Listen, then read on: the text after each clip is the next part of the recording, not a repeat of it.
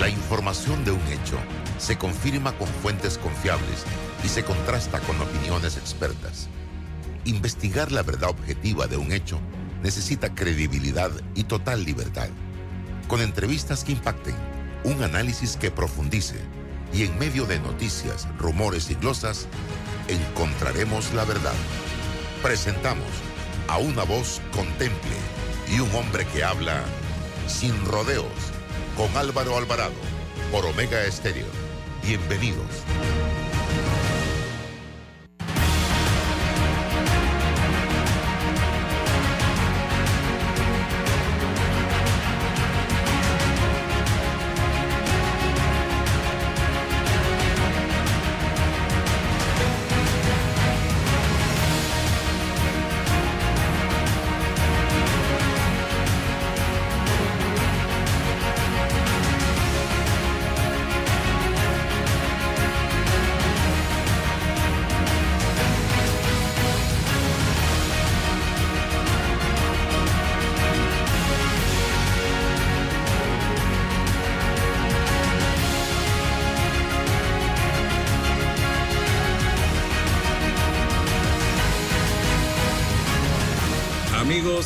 Tengan todos muy buenos días. Bienvenidos, bienvenidos. Feliz inicio de año 2023 a todos y cada uno de los amigos que nos sintonizan a través de Omega Estéreo y todas nuestras plataformas de redes sociales.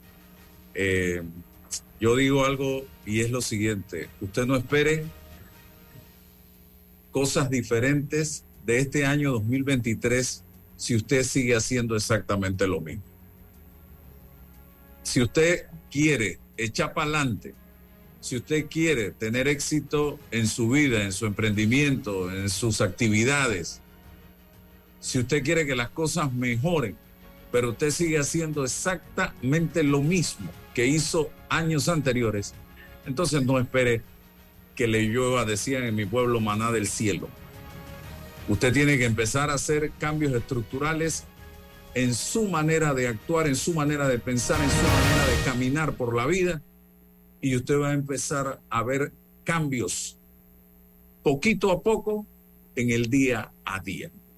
De una milla extra en su vida, levántese más temprano, haga ejercicio, trabaje un poco más, sea una mejor persona. Poquito a poco, haga cambios que usted mismo sienta que los está haciendo y usted se va a dar cuenta, oye, por aquí me está mejorando la situación, por acá también, mira, qué bien. Hágalo un hábito, esos cambios. Así usted va a ver que el 2023 va a ser un mejor año. De lo contrario, olvídese, porque eso no va a pasar. Estoy en esta oportunidad, como todos los martes, con Ana Matilde Gómez. También nos acompaña eh, don César Ruilova. Y reitero, felicidades a todos y que este año sea mejor para cada uno de nosotros. Brevemente, a licenciada Ana Matilde y César también para su saludo. Igual, yo también un abrazo fraterno a todos los que nos siguen, a todos los que nos acompañan, eh, en mi caso los martes, y decirles que siempre hay posibilidades de reinventarse uno mismo. ¿Qué quiero decir con esto? Que uno, uno puede ser una mejor versión de uno por propia decisión, sentándose y eh, pensando un poquito qué yo quiero cambiar de mí, qué, yo sé que me incomoda a los demás o a los que viven conmigo. Recuerden que había una frase, decía como que todo el que me, todo a quien yo soporto también me tiene que soportar a mí. Estoy parafraseando, ¿no? Pero recordar que lo que nos molesta de otras personas a veces es también algo que de nosotros molesta a los demás. Entonces, eso uno lo puede cambiar, uno puede reflexionar un poquito y decir, bueno, yo quisiera dejar de ser tal cosa o de hacer esta cosa así. Yo no quisiera ser perezoso, yo no quisiera ser eh, malhumorado, yo no quisiera contestar esta manera, yo quisiera sonreír primero antes de, contestar cualquiera de esas cosas. Eh, tener fe, eh, pero además de la fe, trabajar por las metas. Eso es, es el mensaje que les quiero dejar y en la medida que uno hace el bien, el bien se devuelve y tener metas siempre ayuda a tener un propósito en la vida. Vivir con propósito es una forma digna y noble de vivir, ya sea que usted se proponga este año que va finalmente a poder adquirir una casa o pagar su hipoteca de manera regular o que usted va a conseguir trabajo, etcétera. lo que usted se proponga, que sean metas alcanzables, metas reales, a corto plazo, ayuda muchísimo a mantener viva esa esperanza y aferrarse a la vida. Un abrazo para todos y un, año muy lleno de, de felicidad, de paz en el corazón, que puedan vivir con paz en el corazón, eso es importante, y salud, salud para todos. me, sumo buenos, buenos días Álvaro, doctora Ana Matilde, buenos días, buenos días a todos los que nos escuchan siempre en este programa, están con nosotros siempre a las expectativas, eh, opinando también en, redes sociales, eh, criticando, censurando o avalando, por supuesto, ese, ese es el trabajo y la, intención de, de, este humilde esfuerzo intelectual de, de todos los días. Bueno, em, siempre en esta relación de tiempo y espacio ¿no? que, que nos brinda el año nuevo, eh, eh, la palabra cambio es la que, la que está allí a flor de piel. Bueno, quizás también para, la, para, para, el debate, quizás el, el, continuismo cuando está bien, pues, pues es válido, ¿no? Si, si los temas me están saliendo bien, si, si hago lo propio, si me esfuerzo, bueno, debo continuar aumentando, generando más esfuerzo eh, en los temas. Lo, importante es renovar las esperanzas, renovar los proyectos individuales, personales, grupales, en comunidad, estar, estar siempre a la expectativa de, cumplirlos, los que se puedan cumplir y, avanzar en esos proyectos. De eso es la, lo importante, siempre se lo digo Álvaro, mientras que tengamos vida, tenemos esperanza, esperanza para seguir, para avanzar eh, personalmente con, eh, los proyectos que queremos, el, el estilo de vida, la forma en que queremos abordar esta gracia de Dios.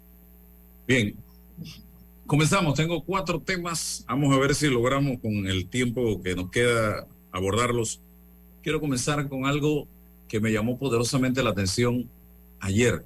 Se hizo viral un video de un grupo de estudiantes graduados, porque graduandos es cuando estás en sexto año o estás cursando un año, el año en que te vas a graduar. Graduados es que ya terminaste y obtienes el diploma de graduado del Instituto Fermín Nodo. Yo lo vi varias veces el video. Había un tema de lip sync que es eh, los labios, la sincronización o coordinación de los labios con lo que sale en el video, pero es el video es. Los estudiantes en son de burla decían, yo me gradué y yo no sé nada de matemáticas. Yo me gradué y yo no sé nada de inglés. Yo me gradué y yo no sé nada de X o Y materia, de química. Como, como, como burlándose, pues. O sea, una burla. Y yo decía, yo no quise presentar el video en redes sociales por respeto. Porque para mí el Instituto Fermín Nodo siempre ha sido un colegio distinguido. Pero sí lancé un reto al Ministerio de Educación a que esto debiera investigarse. A que esto debiera investigarse porque no podemos utilizar las redes sociales para este tipo de cosas, hombre. Evidentemente todos de una u otra forma salimos con algún grado de deficiencia de la educación, ya sea pública o privada, y que en el camino tenemos que ir reforzando pero no salimos a decir, yo no sé nada de química, física y matemática y me gradué de pilla. Así, no puede ser. No puede ser. Porque estás dejando, primero que todo, estás quedando mal tú. Estás dejando mal al colegio en que tú te graduaste. ¿Y qué decir de los profesores? ¿Cómo quedan? Y esto ayer se hizo viral, hasta el doctor Pichel vi que lo subió a las redes sociales. Y decía, estos serán los futuros padres de la patria. Entonces, yo le hago un llamado y yo, y lo que más tristeza me da es que la gente en redes sociales decía, hey, ¿eso qué importancia tiene? Eso es una broma, no le hagan caso a eso. o es que tú saliste sabiendo de todo del colegio estamos en una decadencia, a mi parecer, extraordinaria como sociedad. Mañana pensaremos que es una broma lo que dice un político o lo que hace, o veremos la corrupción como una broma, el juega vivo como una broma y seguiremos de broma en broma y aquí no vamos a enseriarnos nunca entonces. yo creo que esto, esta mañana hablaba con la profesora Ileana Golcher al respecto y también está muy preocupada por esta situación porque debe llamarnos a la reflexión de que ahí debe haber una especie de límite en el, uso de las redes sociales y ver las consecuencias que esto puede traer, porque tú joven que grabaste esto, mañana estarás buscando un empleo y tú vas a estar allí diciendo, hey, yo me gradué sin saber X, Y o Z materia. Esa es mi manera de sentir y le hago le mando un mensaje a todos los jóvenes que miden, midan las consecuencias de subir cosas a las redes sociales, aunque sean son de broma, porque estabas con el uniforme del colegio, con la toga, con el símbolo del colegio en ese momento, estimados amigos. Ese es mi parecer. Yo no sé si ustedes vieron el video o no lo vieron y si tienen alguna opinión al respecto, pero yo sí quería expresar brevemente una opinión sobre ese caso. Licenciada, ¿usted vio el video? Mire, no, yo no tengo un consumo voraz de las redes. Con toda honestidad, tengo que, admitir que yo soy una persona muy selectiva en lo que consumo, sobre todo en las redes. ¿Por qué? Porque hay un fenómeno mundial con este tema de las redes que ha exacerbado el, el anhelo humano de dar, darse notoriedad. O sea, exactamente, el ego humano por ser notado, por dejar de ser un número más y convertirse en alguien identificado en una sociedad que invisibiliza a quien no tiene pues triunfos o éxitos en términos de la sociedad en la que habita. Entonces, las redes ha facilitado que cualquiera, diciendo cualquier cosa, sobre todo si es un antivalor o si es una irreverencia, porque reta los estándares eh, más sacrosantos o porque reta los estándares de la convivencia civilizada o los estándares de, de urbanidad, etcétera. Cualquier cosa que sea irreverente y rete se convierte en popular. Y el populismo a todos los niveles, la popularidad se ha convertido en un valor, siendo ella misma un antivalor en sí mismo, si tu popularidad no, no sirve de nada o sea, no, no aporta nada, no agrega valor. Así que eh, eso, pues, yo no, no lo he visto. Ahora, yo también quiero decirle, de, mi mensaje sería a los estudiantes es que nadie sabe qué aprendió en la escuela hasta que no lo pone en práctica. Hasta que tú no entras al mercado, ya sea universitario o el laboral, tú no sabes realmente lo que sabes. Y eso que parece una canta inflada no es nada más que el hecho de que en, la escuela todo es consumir, consumir, consumir. Cuando se sale a la vida real, hay que poner en práctica todo lo que se ha absorbido allí. Y Usted sabe, licenciada, decían algunos, me gradué de sexto y ni siquiera me sé las tablas. Bueno, eso es una repelencia y es una ignorancia. Lo más seguro es que sí se la saben, pero ahí había que decir cualquier cosa irreverente, ¿sí? Porque la vida es la que pone a prueba qué es lo que uno sabe. Y yo me imagino que ustedes también han vivido la experiencia de que cuando salieron a la vida se dieron cuenta la gran cantidad de cosas que sabían que ustedes no sabían que sabían.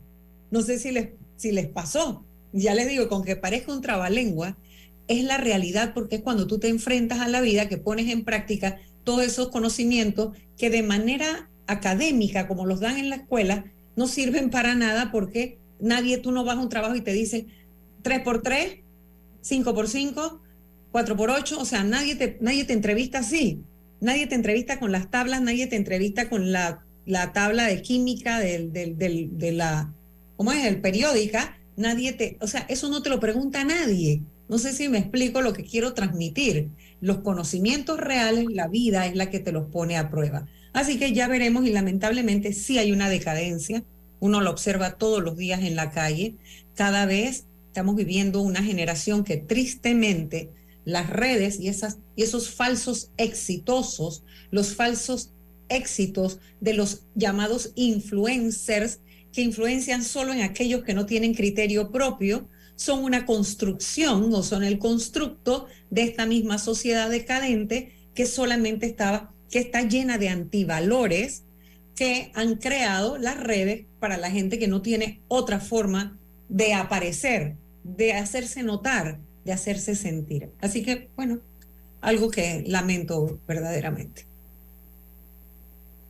Yo, yo eh, coincido con ambos en el planteamiento hasta valorar eh, a la sociedad como decadente, ¿no? Em, siempre en la historia se ha manejado esa relación y esa contradicción entre valores y antivalores y entre personas provocativas, ¿no? O que provocan en actos irreverentes. Y me parece que, no, no, igualmente no he visto el video, pero, pero si estos chicos ya son graduados, cumplieron con un, con un, requerimiento académico, entonces eh, no hay tal decadencia. O sea, son chicos que ya pues culminaron sus estudios y decidieron provocar.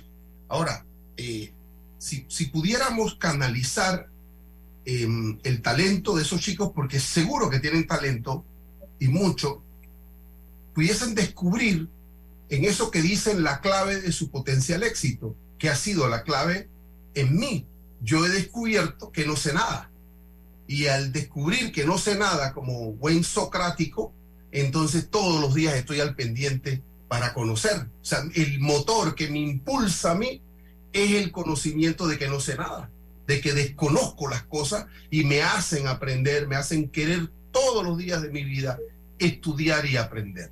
Ese ha sido siempre el motor intelectual desde que descubrí las lecturas de, de, de Platón refiriéndose a Sócrates. Es eso. Desconozco de las cosas, desconozco de la vida y me impulsa esto. Si estos muchachos en un tono provocativo, bueno, dice, ah, que, es, que, es que lo logré siendo así, van a poder, ojalá que descubran que, que no se sabe nada, que se parte de, de, ese conocimiento, pero que te debe en lo positivo impulsar para ser mejores. El plano de la academia formal te da unos parámetros, te da unas guías, un faro, unos lineamientos, pero ni siquiera yo hoy, hoy siempre, y, lo debato con compañeros y amigos, en, la, en la formación de la abogacía se están, están estableciendo gente mecánica de, códigos, de normas, no salen de allí y, no conocen el, universo del mundo del derecho que es más que una normativa. El, el, descubrir eso solamente es una ventaja para cualquiera persona que se esté formando en la vida. Hay que seguir estudiando, como lo hacen los médicos, los abogados, los profesionales hay que seguir con un entendimiento serio, por supuesto, y honesto, que se desconocen muchas cosas. Es más lo que se desconoce, lo que se desconoce que lo que se sabe. Y esa relación debe significar un motor. Aquellos padres, más que una sanción, aquella escuela, aquellos profesores, debiesen hacer descubrir a estos chicos que ahí hay una base para seguir formándose. Bien, el otro tema que quería tocar es el caso, lo que se dio ayer. Usted fue diputada de la República. Y me gustaría escuchar lo que piensan a Matilde Gómez y César también, que aspira a ser diputado en algún momento de su vida, allá por la villa. En su otra vida, en su próxima vida. En su próxima vida.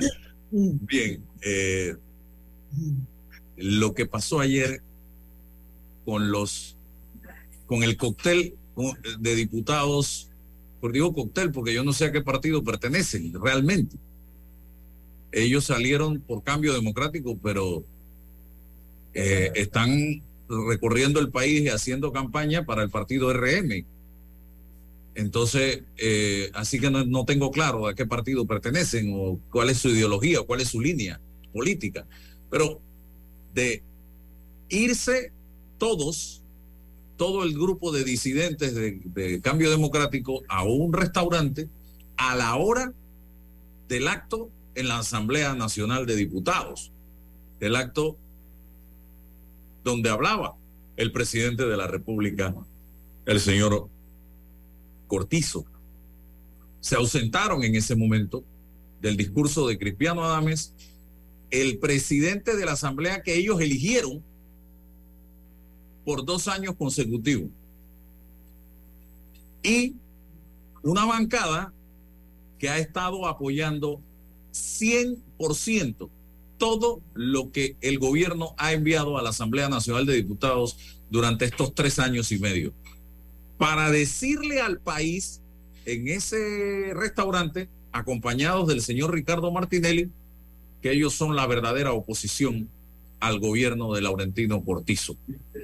Ahora, 2023, el año en que comienza el rejuego y la actividad política, ellos ahora dicen que son la oposición al gobierno de Cortizo porque el gobierno de Cortizo es, es, es y es, cuando durante tres años y medio, repito, han estado respaldando todo lo que el gobierno de Cortizo ha hecho en la Asamblea Nacional de Diputados y todo lo que el PRD ha hecho en la Asamblea Nacional de Diputados.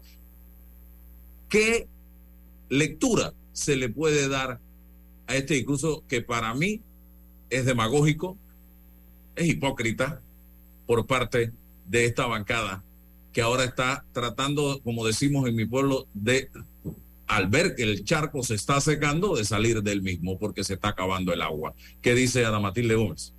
No, para mí definitivamente que en primer, la parte formal primero. Ay, espérese un momentito, déjeme terminar porque en la prensa hoy sale en tal cual una glosa. Chantaje durante la instalación de la segunda legislatura del cuarto periodo de sesiones ordinarias de la Asamblea. Los diputados disidentes de Cambio Democrático se retiraron del Pleno Legislativo antes del acto que comenzaría eh, antes que comenzara el acto, perdón, según ellos mismos habrían dicho a algunos de sus colegas, buscan llamar la atención del presidente Cortizo para que a cambio de su apoyo en el legislativo, este intervenga y presione a los magistrados del Tribunal Electoral para que, falle, para que fallen a favor de su petición de realizar una convención extraordinaria en sede con chantaje y todo, pregunta la prensa, vaya, vaya. Y de ser cierto, semejante acto debería ser repudiado públicamente tanto por el legislativo como por el ejecutivo. Además, queda claro quién está detrás del desplante. O no corrieron a reunirse con Ricardo Martinelli, pregunta la prensa. No ha oficializado su candidatura a la presidencia y ya anda de cochinada en cochinada, destaca tal cual de la prensa. Continúe, licenciado. Sí, decía que primero la parte formal, ¿no? Es un desconocimiento total de la obligación que tiene todo diputado en la instalación de la Asamblea de acudir y estar allí se les paga un salario para que soporten, así como nosotros soportamos los discursos de ellos, vacíos, ridículos, etcétera, tienen que soportar el del presidente de la República, sea el contenido que sea, porque ellos están ahí actuando en representación. O sea que es un irrespeto porque les da exactamente igual. Pero además es politiquería, porque realmente, a ver, ¿por qué ellos consiguen los votos? Y volvemos al tema de la sociedad decadente porque, que no le gusta a César, pero que es real. El que está en la calle todos los días buscando firmas, como estoy yo, por tres, en tres periodos, o sea, tres campañas diferentes y cargos distintos, eso te permite darte cuenta de los antivalores que están primando. Hay gente sana, sí. Hay gente buena, sí. Hay gente decente, sí. Hay gente con valores, sí, pero hay una gran cantidad de personas con antivalores. Hay una gran cantidad de personas con un desprecio por, por, por la vida misma, por, por, por, lo que es lo correcto y demás. además no tienen esos estándares ni parámetros. Y eso es parte de todo el fracaso de la educación en Panamá, de todo el fracaso del modelo político, ¿verdad? Porque los políticos son como la gente quiere que sea, a veces se quieren ver reflejados en ellos. Entonces esta repelencia es lo que esa sociedad decadente aplaude, ah, se pararon, lo dejaron ahí, son lo máximo, ah, son lo máximo, porque eso es un antivalor, ¿verdad? Porque lo cortés no quita lo valiente. Pero ¿qué está pasando aquí? Que ellos están, simplemente hay un señor que está facturando sus lealtades pagadas. Fue demasiado dinero el que se repartió, o es que ya a usted se les olvida, como la mayoría de estos diputados... 400 millones. 400 millones manejaron esos, la mayoría de esos diputados que están allí, que nunca han rendido cuentas ni la justicia ni ante sus electores, solamente que cuando vienen las elecciones ponen, porque así pasa, así me lo dijeron en Capira, por ejemplo, en la campaña pasada, cuando yo estaba recorriendo el país, ponen una cantidad de bloques sin cemento, piedra, en un punto donde todo el mundo lo ve y la gente sabe que no te va a tocar o el que hay para mí está entronizado allí. Entonces, tristemente, eso es más de esa sociedad decadente y por eso tenemos la sociedad que tenemos, porque esos son los modelos referentes que hay. Y ahí hay un señor que factura esas lealtades pagadas, porque además es un chiqui porque se fueron para allá a verlo por la televisión, porque si no, ¿qué hacen comentando de que el discurso vacío del presidente y de que no sé qué? O sea, pero es un mensaje políticamente acristiano y decirle, Bueno, Cristiano, para las leyes que tú quieras pasar, para lo que tu gobierno quiera pasar, nosotros ahora estamos elevando nuestra cuota. Nuestro peaje subió.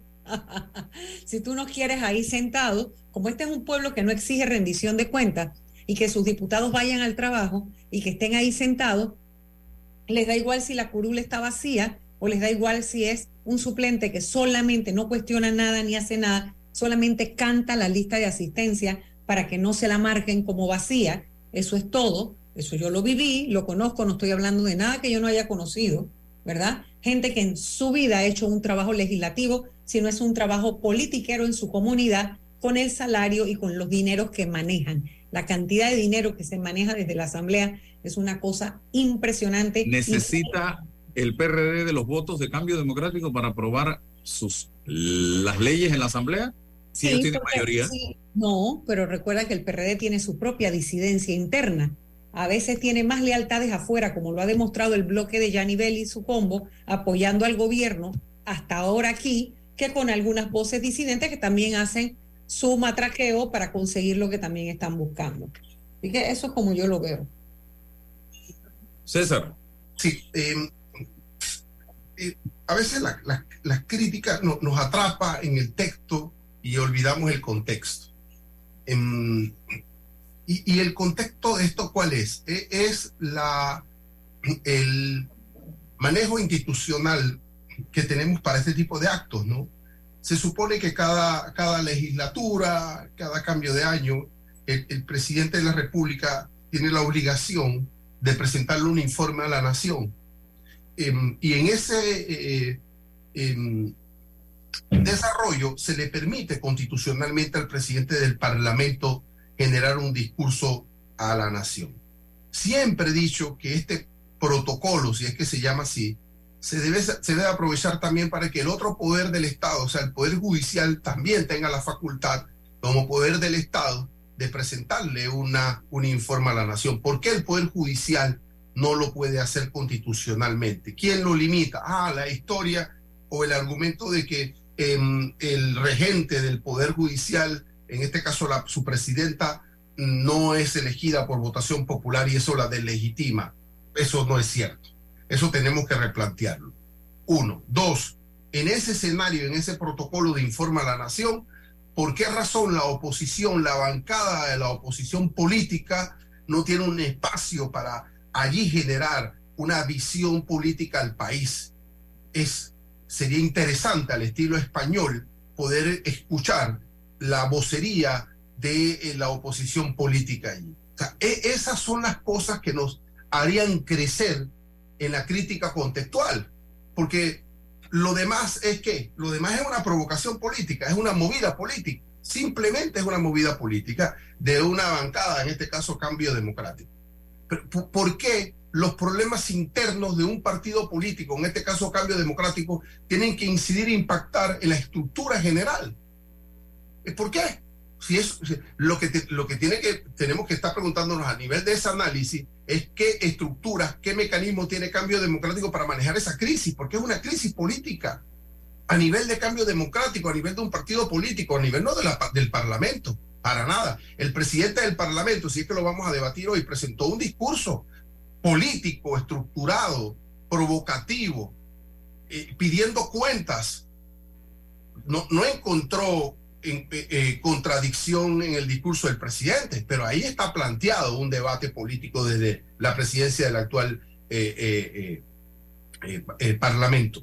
Entonces, esto de cambio democrático seguirá siendo una provocación para ganar espacio institucional, pero para mí se aleja de eso en cuanto que se tiene que resolver a nivel interno. Si cambio democrático no tiene la forma interna de resolver este asunto político, va a fracasar políticamente en el 24, sea quien sea su presidente.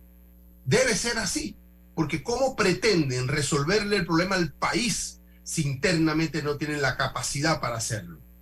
¿Cómo le venden al país una fórmula de solución estructural a los graves problemas que tenemos si a nivel interno no lo pueden gestionar? Ese es el debate que tenemos que mirar en relación al texto y al contexto. Entonces, ah, esto nos debe servir para decir, ¿por qué no crecemos ¿Por qué que se... Y, otro, ¿cómo, cómo, ¿Cómo en un sistema presidencialista los problemas internos de un partido político están incidiendo eh, eh, en, el análisis de, fondo sobre, sobre la realidad política del Estado panameño? No, no lo descifro, pero claro, nos llevan allá y no tenemos la capacidad para poder mirar, decir, no, no, no, esto que lo resuelva. Y si no lo resuelvan, va a ser, va a ser un problema al 2024. Entonces, concluyo, movimiento político, provocación política, de hecho, no incide si mantenemos en la misma fórmula que la oposición no tenga la capacidad para dirigirse al país o contradecir el discurso del presidente de la Asamblea o el de la... Tenemos que hacer los cambios constitucionales para que esto pueda ser así. Y, la, y cómo el Poder Judicial está ahí impávido, no puede decir nada y se le cuestiona desde el Parlamento, se le cuestionó al Poder Judicial sobre un acto específico y quedan los magistrados de la Corte así impávidos, pues, sin poder decir nada. Eso tenemos que cambiarlo, porque eso nos va a dar crecimiento político, político institucional, por supuesto. Lo dejo ahí para, para el análisis. Bueno, antes que pases al otro tema que me gustó, que César trajera, porque yo lo tenía para después y lo íbamos a tocar, que el discurso de Cristiano fue un reto político grande a cualquiera que quiera liderar eh, la candidatura que va a abanicar el PRD en las elecciones. O sea, realmente es el segundo discurso político, este más político que el anterior, en el que Cristiano se posiciona como el el que le contiende liderazgo político a cualquiera que sea el abanderado del PRD para las próximas elecciones. ¿Y qué del discurso de Laurentino Cortizo? Una hora y 45 minutos, de los cuales el 75%, a mi parecer, fue restregarnos en la cara la hoja de zinc que puso el sellalotodo que puso en el techo, el caminito que limpiaron en Churuquita, obras que ya estaban en, en, avance cuando el gobierno llegó y nos las están restregando en la cara cuando el país hoy reclama de su gobierno la solución de problemas estructurales como el tema de la caja de seguro social, del cual no dijo ni esta boca es mía, de cómo se va a resolver este problema que ya está por colapsar la caja en cuanto al tema de las jubilaciones. No dijo qué va a pasar con Minera y el contrato en caso de que la empresa no acepte el contrato que el gobierno le está planteando. No dijo nada tampoco de el tema de la corrupción, el tema del IFARO, el tema de la educación, temas importantes de país, el tema de la inseguridad, el tema de extinción de dominio, son temas importantes de país, el desempleo que estamos viviendo actualmente y que nos podemos enfrentar este año 2023 a una crisis más severa en materia económica, y lo hemos analizado aquí con expertos, cuando Estados Unidos está hablando de situaciones difíciles, la inflación que se está viviendo en el mundo en este momento y en países vecinos, y nosotros haciendo un inventario de calles, callecitas, de policlínicas, de centros de salud, que este supuestamente este gobierno está haciendo a nivel nacional. Ayer descubrí muchos lugares de la geografía que yo ni conocía. Así que realmente para mí la estrategia de ese discurso de ayer fue malísima, fue una estrategia de distracción, principalmente en un momento en que el país reclama de su gobierno soluciones a problemas estructurales. Yo no sé si la licenciada Matilde Gómez coincide conmigo. Mira, definitivamente que yo también debo coincidir en algo y es que en, un par de cosas, ¿no? Uno, que para un informe a la nación hay que hablar de lo que se ha hecho, eso es parte de un informe porque también puedes hablar de lo que vas a hacer y enumerarías una serie de cosas que vas a hacer, pero que ya no te queda tiempo. Entonces no queda de otra que darle la vuelta al informe, porque es lo que dice la Constitución y la ley, el reglamento orgánico del régimen interno, un informe a la nación. Tú informas o lo que has hecho o lo que vas a hacer. A un año de que se acabe el gobierno no es mucho lo que él podría decir que va a hacer. Pero evidentemente hay cosas que no se dijeron, que era muy importante que un estadista nos dejara marcado, como por ejemplo el programa de invalidez, vejez y muerte, para mí sigue siendo un error que el Ejecutivo se sacuda de ese tema, porque el Ejecutivo tiene ministros sentados en esa junta directiva a la que él apeló a que en la mesa de diálogo sea la propia autonomía de la Caja de Seguro Social la que encuentre la solución. Esa solución no se ha dado hasta ahora en todo el rato, todo el tiempo que llevan hablando, porque allí hay dos posiciones que están completamente encontradas y separadas. Un sector empresarial que aboga por las cuentas individuales y no cree en el, en el sistema solidario, y un sector trabajador que cree, como creo yo también, que el sistema solidario debe rescatarse, haciendo los esfuerzos y los sacrificios que haya que hacer. Así que quien debía haber planteado una visión de cómo él, como, como mandatario, ve el rescate del sistema de invalidez, vejez y muerte y su impacto en la economía del país, porque esto es algo en lo que yo creo que debemos siempre insistir, y es que el fracaso, el colapso del seguro social no se va a llevar solo a los asegurados, se lleva todo el sistema financiero panameño. De una manera u otra, pero lo impacta, lo va a impactar negativamente.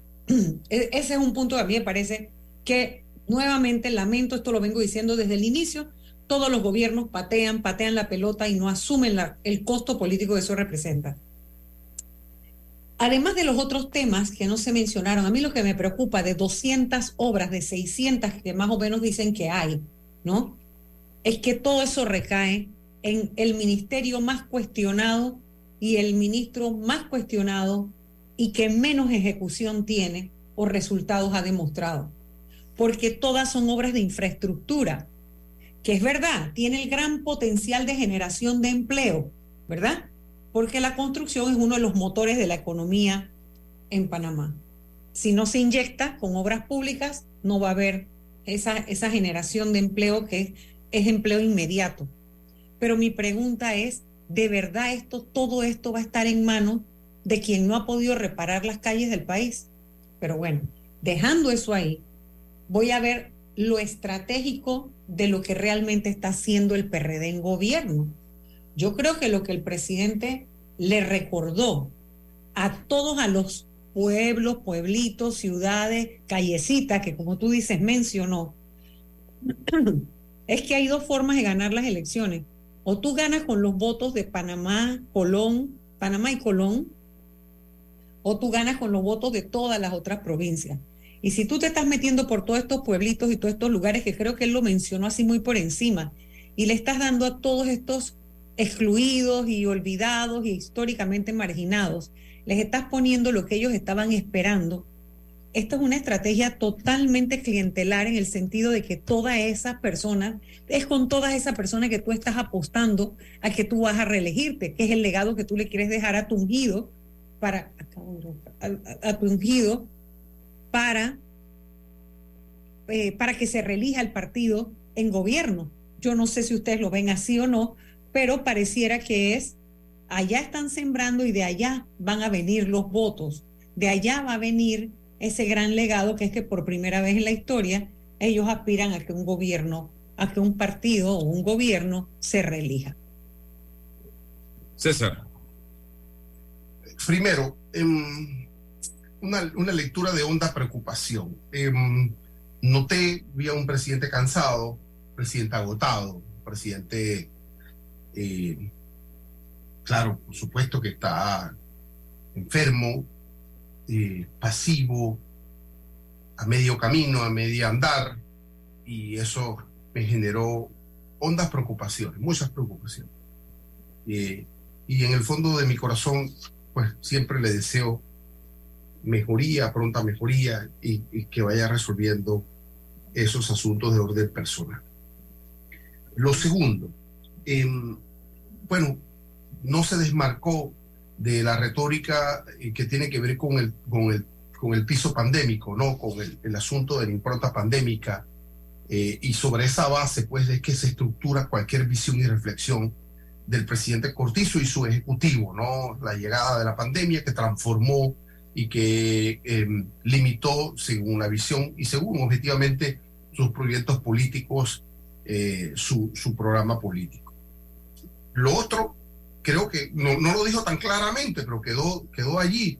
Eh, sobre el tema de la Caja del Seguro Social, el presidente delegó, delegó la, solución del problema eh, estableciendo que haya autonomía en la, en, la, en la Junta Directiva de la Caja del Seguro Social, autonomía institucional, y eh, le delega la gestión de este problema a una mesa de diálogo. Entonces nosotros hoy no tenemos reporte de el devenir de esta mesa de diálogo, la eficacia en cuanto que hay actores importantes de la sociedad que no están sentados ahí. Hay unos informes técnicos que llegó la OIT, no sabemos cómo se está gestionando esto, ni, ni cómo, qué, qué tratamiento le va a dar. Sin olvidar que cualquier asunto que tenga que ver con esto tiene que pasar a la Asamblea Nacional a fin de que se presenten los paquetes de leyes importantes. Así que hay una delegación del Ejecutivo, del liderazgo del Ejecutivo frente al tema de la Caja del Seguro Social. No va a ser este Ejecutivo en cabeza del señor Cortizo el que va a asumir la gestión, el debate y la solución del problema o los problemas de la Caja del Seguro Social respecto a, su, a sus temas de su eh, programa de IBM. Lo otro de la mina.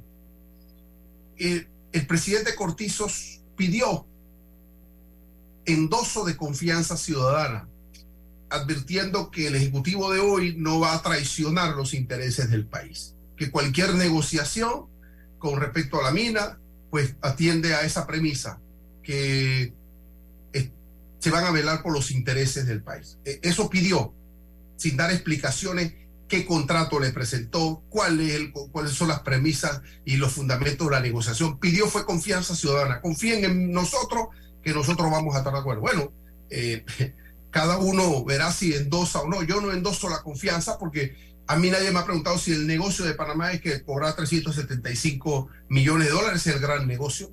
Entonces, no soy yo quien, pero creo que las estructuras políticas del país tienen que asumir que que tiene que acompañar al Ejecutivo de hoy, que es un problema del Estado, no es un problema del gobierno del señor Cortizo, el asunto de la mina. Y lo otro es, pues, un mensaje pragmático en lo político. Muy bien, estas son las obras, esto es lo que nosotros pretendemos hacer, esto es lo que hay, y con eso nosotros eh, pues, eh, entendemos que estamos cumpliendo con el, el, tema. Mira qué interesante, si esto lo confrontamos con el discurso del señor Adame. El señor Adame eh, de la Asamblea dice, no basta, no basta solo los índices de crecimiento macroeconómico. Eso no es sinónimo de desarrollo humano. Usted puede estar creciendo, usted puede estar llevando una obra, pero eso no necesariamente es sinónimo de desarrollo o implica un desarrollo humano en, en las áreas. Eh, la democracia es eso, es el diálogo y el contacto con las personas para gestionar, para encontrar soluciones a las contradicciones que existen. Eso lo planteó el presidente de la Asamblea Nacional también dando latigazos al Poder Judicial, eh, eh, cuestionando el por qué no se publicó un fallo, se demoró cinco años. Y yo le diría al presidente del Parlamento, presidente del Parlamento, hay normativas que pueden resolver ese cuestionamiento desde el Parlamento. Por supuesto que sí. Esto de que tenga usted en el código eh, un recurso de, de, de, aclaración, hombre, es una tomadera de pelo. Que usted un fallo constitucional que tenga que aclarar qué cosa esos son subterfugios que tenemos en estos procedimientos para evitar el cumplimiento y la ejecución de las sentencias constitucionales. Eh, eso lo puede resolver el Parlamento. Señor Adames, no se pregunte por qué el judicial no lo hizo. Bueno, reformemos. Hay unos protocolos que hacen que se demoren. Mire, desde la competencia constitucional del Parlamento hay posibilidades de comisiones de investigación. Investigar, hay que investigar desde el Parlamento qué magistrado magistrados se sentaron encima de ese expediente cuando se solicitó la aclaración. ¿Quién, cómo se demora si la ley dice que tienes 10 días para aclarar? ¿Cómo te demoras cuatro años? ¿Quién se demoró cuatro años? No, no nos preguntemos si el Parlamento tiene esa capacidad para investigar qué ocurrió con respecto a esto. ¿Y por, qué? ¿Y, y por ¿Qué, había detrás de este Pero silencio? objetivamente podemos descubrir qué magistrado o magistrada se quedó sentado, se paró sentado encima de eso y, y que provocó este problema. ¿Y, ¿Y, por qué Cristiano se atreve a cuestionarlo ahora y no claro, Pero bueno, pero, pero, pero, claro, pero yo me quedo, yo, yo, yo cuestiono ahora, pero no solo que te quedas con ese cuestionamiento, claro, podemos hacerlo, ¿no? Y entonces, ah, eh, y habló de, y habló, habló del ejecutivo, y habló del ejecutivo, y habló y dijo, no basta un liderazgo individual o individualista, hay que construir liderazgo. ¿De qué está hablando? No, ¿De qué está hablando? Y habló de lo que dijo Harry Brown en el knockout. También. Eh, déjeme aclararle al señor Cristiano que la prensa no es un tabloide. Sí, bueno. La prensa es un periódico estándar, para que sepa, primero que todo. Segundo, no sé si lo hizo en son de burla, de como él tiene... Eh, él no quiso mencionar... el... atacar a los medios y a los periodistas, ya lo ha hecho varias veces. Eh, y que nos dijo aquí en este programa, don César, que eso no se iba a repetir durante su administración y parece que eh, eso quedó en el olvido. Ahí es donde disminuye. Y, habla, y habla de que los políticos como él, eso es lo que yo interpreto, tienen convocatoria, no los que critican a la Asamblea Nacional de Diputados que no tienen convocatoria y sigue con el cuentito de que la política es local. No, señor Cristiano, yo quisiera que usted saliera a la calle en las mismas condiciones en que salen muchos independientes, incluyéndola a usted, señora Matilde Gómez, sin los recursos que usted tiene, sin la artillería o la tropa que usted tiene, a ver cómo le va. Vamos a ver, para ver si usted tiene realmente la convocatoria que dice tener. Pero con esa cantidad de promotores deportivos, promotores culturales que tienen los diputados, ¿quién no va a tener poder de convocatoria? Y con la cantidad de jamones que repartieron en este mes de diciembre, de bicicleta, de bolsa de comida, de juguete, de toda clase de cosas, ¿quién no va a poder tener eh, poder de convocatoria al lado de gente que sale con un celular y con un librito bajo el brazo a buscar las firmas desde la óptica independiente de don César? Sí, quería concluir con, y esto es una apreciación subjetiva, yo siento y presiento que mm, el presidente, el hoy presidente de la Asamblea tiene consultores de izquierda. Estos discursos son, son discursos que tienen un contenido ideológico interesante importante y, siento que em, tiene em, analistas de izquierda que, que, lo llevan a estos planteamientos dialécticos. Ahora, se queda, disminuye el peso político cuando, cuando le quita a un medio de comunicación su ejecutoria pienso que, que, no debe hacerlo, que debe mantenerse en, en el debate mm, objetivo y fundamental e importante, ¿no? Eh, ahora, no solamente plantear el reto al, al otros, al otros, a los otros poderes del Estado, sino que tiene a nivel interno la capacidad para resolverlo, para generar debate. Y, y, y finalizo con esto, el, el, asunto de la extinción de dominio.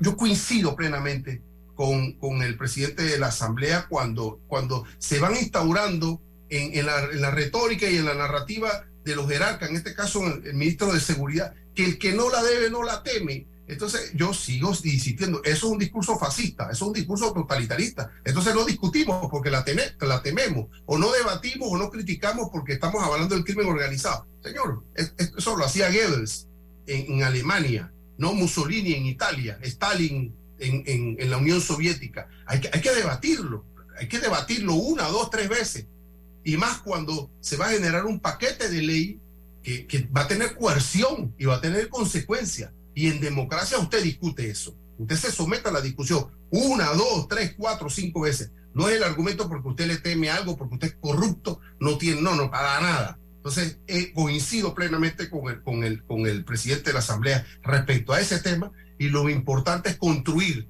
un documento, si se quiere, un documento jurídico, un documento que, que forme parte de la, de la, de la historia, de la tradición del Código Civil panameño y que avale el, respeto a la propiedad privada. Eso es fundamental en un Estado civilizado que lo hacen los países desarrollados y que también a la vez atacan el crimen organizado. Mire, quiero que ustedes vean este video. Norlis, lo tenemos listo. A ver si lo pasamos. Son 30 segundos, una una reflexión de... Lo más grave que hay frente a la corrupción, Silvia, y lo digo con profundo dolor, es que no hay sanción colectiva, porque hay ladrones que todo el mundo sabe que son ladrones, que todo el mundo los marca con el dedo y los recibe muy bien y los aplauden porque tienen dinero o porque tienen poder.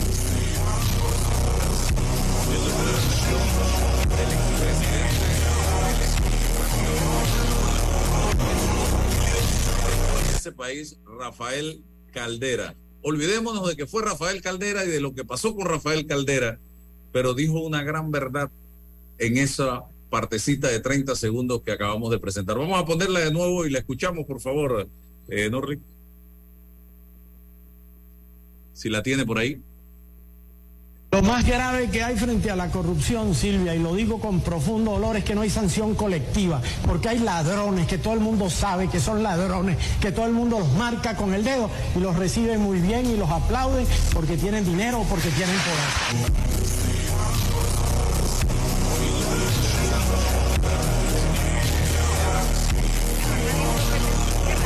de otra manera en muchas oportunidades y es que la corrupción que la gente quiere que se combata es la corrupción del otro, pero cuando es la suya, es, son favores, yo me lo gané, yo me lo merezco, pero es, mira que es mi hijo, hazme el favor, es un, eh, me explico, es, esa, es esa imposible, es, esa, esa diferenciación que se quiere hacer entre que lo que yo hago no es corrupción, o sea, lo mío es donación, lo tuyo es coima, o sea, esa, es, eso es lo que no funciona. Los estándares deben ser para todos parejos. Y también lo he dicho de otra manera, y es que estamos llenos de gente que nos ha robado, pero quieren la foto con el que te robó, quieren invitarlo a las bodas, quieren que los inviten a esas bodas, quieren estar ahí metidos en la, en la fiesta, quieren estar, ser parte de esa de ese grupo de ladrones de cuello blanco, porque con eso se sienten cerca del poder económico. Entonces, así, así no se avanza. Yo concuerdo plenamente con esa reflexión.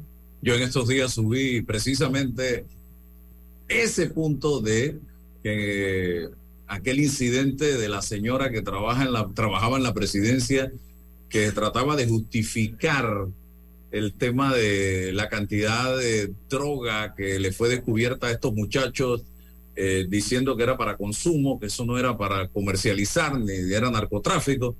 Eh, con aquello de que no, no es coima, es donación y me saltó por ahí un doctor que casi me come. Que también sabemos que está hasta aquí. Ah, bueno, a dar cátedras de moral a este país y a este servidor, ese caballero. Bueno, porque este país está lleno, este país está lleno de mosquitos que quieren echar flit. ¿Te acuerdas la época Ese, ese dicho mosquito echando flit, o sea, al revés. Son los antivalores, es esa, decadencia, es esa decadencia en la que bueno, por ahí también escribía un gran filósofo y en estos días lo recordaba un colega, no sé si a ustedes le llega, y es que todo está mal cuando en una sociedad los malos, los corruptos, son los referentes y los modelos que la gente quiere copiar y la gente decente es la burla de los demás. De esa sociedad que está en decadencia, porque sí hay que hablar de esa decadencia, César. Sí, la hay, hay que estar en la calle todos los días para que tú te encuentres jóvenes que, te, que hay para mí, porque ese es el modelo que ven, es el modelo referente. La gente se equivoca cuando piensa que los modelos vienen de afuera. No, el, la gente, el, el, lo, popular, lo más común, suele mirar en los políticos los referentes locales. Cristiano sabe de lo que está hablando. Cristiano está bien asesorado. Cristiano no está improvisando. Cristiano sabe para dónde va, lo que no sé si sabe con quién. Entonces, ahí es donde habrá que ver si le sacan la tabla o no le se la sacan cuando le están haciendo creer que tal vez él pueda ser el candidato abanicado por el PRD.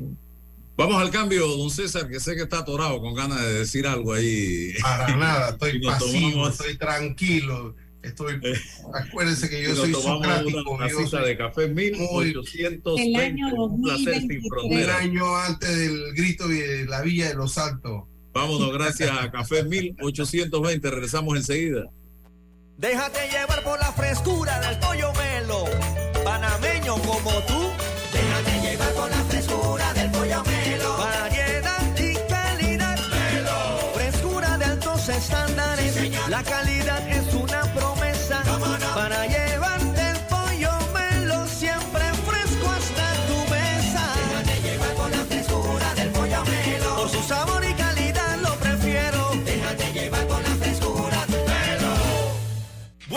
voy a comer con una estrella. Mmm. Espérate, ¿y tu esposa sabe? Claro, ella sabe que la estrella del sabor es American Star. Y por eso en la casa comemos delicioso. American Star, el tasajo, jamón, chorizos y embutidos más suaves, económicos y con el sabor que le gusta a todos. ¡Oh! ¿Me invitas a conocer esa estrella? Busca la estrella roja y azul American Star, la estrella de tu cocina. Atrae la emoción con un préstamo personal de Credit Corp Bank y consolida tus deudas. Recibe un bono de 130 dólares con el desembolso de tu préstamo personal. Solicita el tuyo ya al 800-7555 o visita nuestras sucursales. Credit Corp Bank. Cuenta con nosotros. Llegó el momento de celebrar, sentir el calor de familia. Hasta acá huele con coco que hace mi abuela. La tradición que nos une. Arrozísimo, arrozísimo, arrozísimo. Te deseo una feliz Navidad y un venturoso año nuevo. Hace 25 años llegó Más Móvil, la señal que el país esperaba para avanzar con las últimas tecnologías. Una señal de unión que ha cerrado brechas. Una señal de progreso con grandes aportes a la economía de Panamá. Una señal de innovación con una potente red de fibra, más TV total y más Wi-Fi 360. A simple vista es solo tecnología, pero es el talento de nuestra gente, la verdadera señal del futuro. Más Móvil, la señal de Panamá. ¿Quieres quedar a la altura con tu familia, tus amigos, tu pareja, tu esposo, tus hijos? Prueba 1820, un café 100% de altura. Si alguna vez se ha querido vivir la experiencia de lujo, les recomiendo le den un check al Acura RDX. Es espacioso, con materiales de la más alta calidad y el silencio en la cabina se siente y se disfruta. Pasen a conocerlo a la sucursal de Acura en Costa del Este.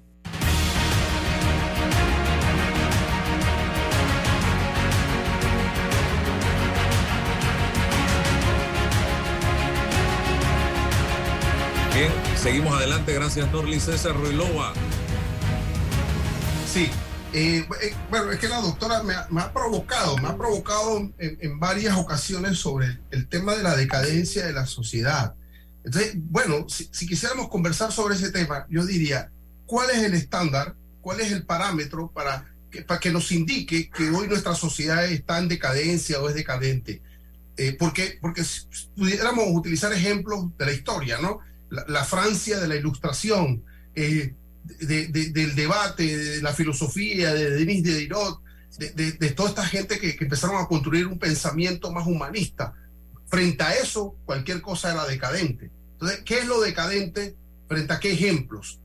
Porque si solo concentramos el análisis de nuestra sociedad en el aspecto político, por supuesto que vamos a encontrar deficiencia y decadencia en, en, el concepto de qué es lo que es la democracia, qué significa la democracia como sistema político. Pero nuestra sociedad es mucho más que eso, mucho más que eso. ¿Quiénes son nuestros referentes morales? ¿Cuál es la relación de los referentes morales con el concepto de lo laico? Eh, ¿Acaso en la ética del ser humano eh, eh, se comprende fuera de los referentes morales de la iglesia, de los clubes, de, de, de los organismos que eh, apuestan a, a, a, esa corrección ética en la vida en sociedad? Y, y lo económico, ¿qué, ¿qué, significa el sistema económico y cómo nos condiciona para el manejo de la virtud? ¿Cómo nos alejamos del problema del, individualismo desde un sistema egoísta, de un sistema económico egoísta que apuesta al consumismo, que apuesta a la fama, que apuesta al ombliguismo? Entonces, ahí hay una relación contradictoria que tiene que ver con las condiciones económicas y las estructuras económicas. Entonces, claro, eh, eh, hay ejemplos de antivalores, pero hay muchos ejemplos en nuestra sociedad, mucha gente que hoy está viendo sus proyectos individuales, haciéndolo con ética, construyendo solidaridad. Por supuesto que existe. Vivimos hoy medianamente en comparación con otras sociedades, pienso yo que hombre, en paz, que es lo importante. Nos permitimos debates, construcciones, críticas, y, y, y aquí no, creo yo, Álvaro, tú que estás más, más cerca en el tema del periodismo. Aquí no matan a nadie, a un periodista porque criticó, porque no se le, sí se le, se le evalúa, hay de, descalificación, pero no hemos llegado allá. comprendemos las capacidades que tenemos. Hoy podemos decir a voz populi que criticamos al, poder frontalmente. Entonces, pudiésemos hablar de, antivalores y, de deficiencias, claro que sí, y más en lo político. Pero, hombre, eh, la sociedad es mucho más que eso.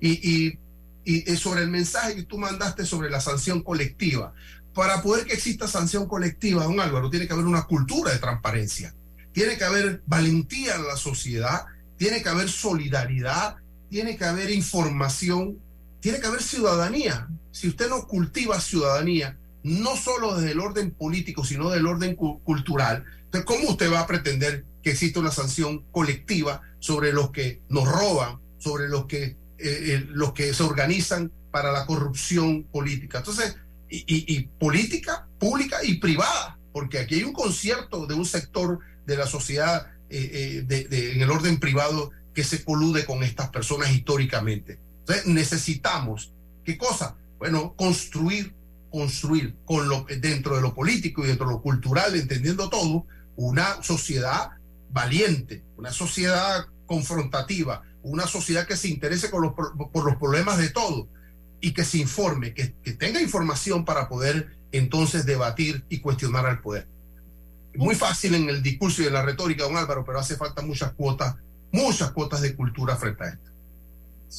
Cierro nada más y le complemento a, César que un poquito retar ese pensamiento de la sociedad decadente. Ese autor Rose, Rose que es un columnista del New York Times, es el que hacía referencia o hace referencia en su libro La sociedad decadente, cómo, cómo llegamos a ser víctimas de nuestro propio éxito.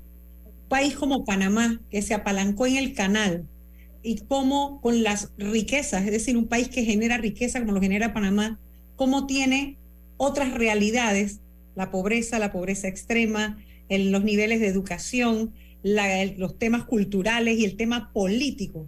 O sea, el, el agotamiento del modelo político. ¿Por qué? Porque somos víctimas de ese éxito que con generando riqueza olvidamos desarrollo. Esa sociedad en decadencia es a la que yo me refiero y podríamos desarrollar sobre eso mucho más, pero si hay una cantidad, no, no tanto el tema solo de los valores, que también están allí, que es un tema importante, moral, que es importante, pero es como la misma sociedad apalancada en que ahí está la plata del canal, descuidamos tantas otras cosas y el modelo político se nos agotó y, nos ha, y, el clientelismo nos está acabando. Y llegaron los subsidios. Se acabó. Así es. Para segunda parte, con Danilo Toro podemos invitarlo. Bien, gracias por la atención. Mañana, si Dios nos da salud, estaremos nuevamente con ustedes. La información de un hecho se confirma con fuentes confiables y se contrasta con opiniones expertas. Investigar la verdad objetiva de un hecho necesita credibilidad y total libertad. Con entrevistas que impacten, un análisis que profundice y en medio de noticias, rumores y glosas, encontraremos la verdad presentamos a una voz contemple y un hombre que habla sin rodeos con Álvaro Alvarado por Omega Estéreo. Gracias por su sintonía. Buena, doña. Llegaron los muebles. Con permiso. ¿Qué muebles? Si la entrega es tan lenta que cuando llegan ya ni te acuerdas, vengan con Store. En Muebles, la mejor relación, calidad, precio y te lo llevamos y armamos gratis, sin problemas, de un día para el otro. Ancon Store, contigo antes y después. Entrega 24 horas en área metropolitana.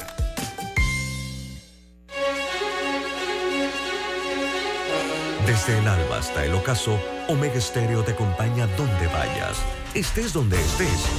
Omega Stereo, cadena nacional simultánea, 24 horas todos los días.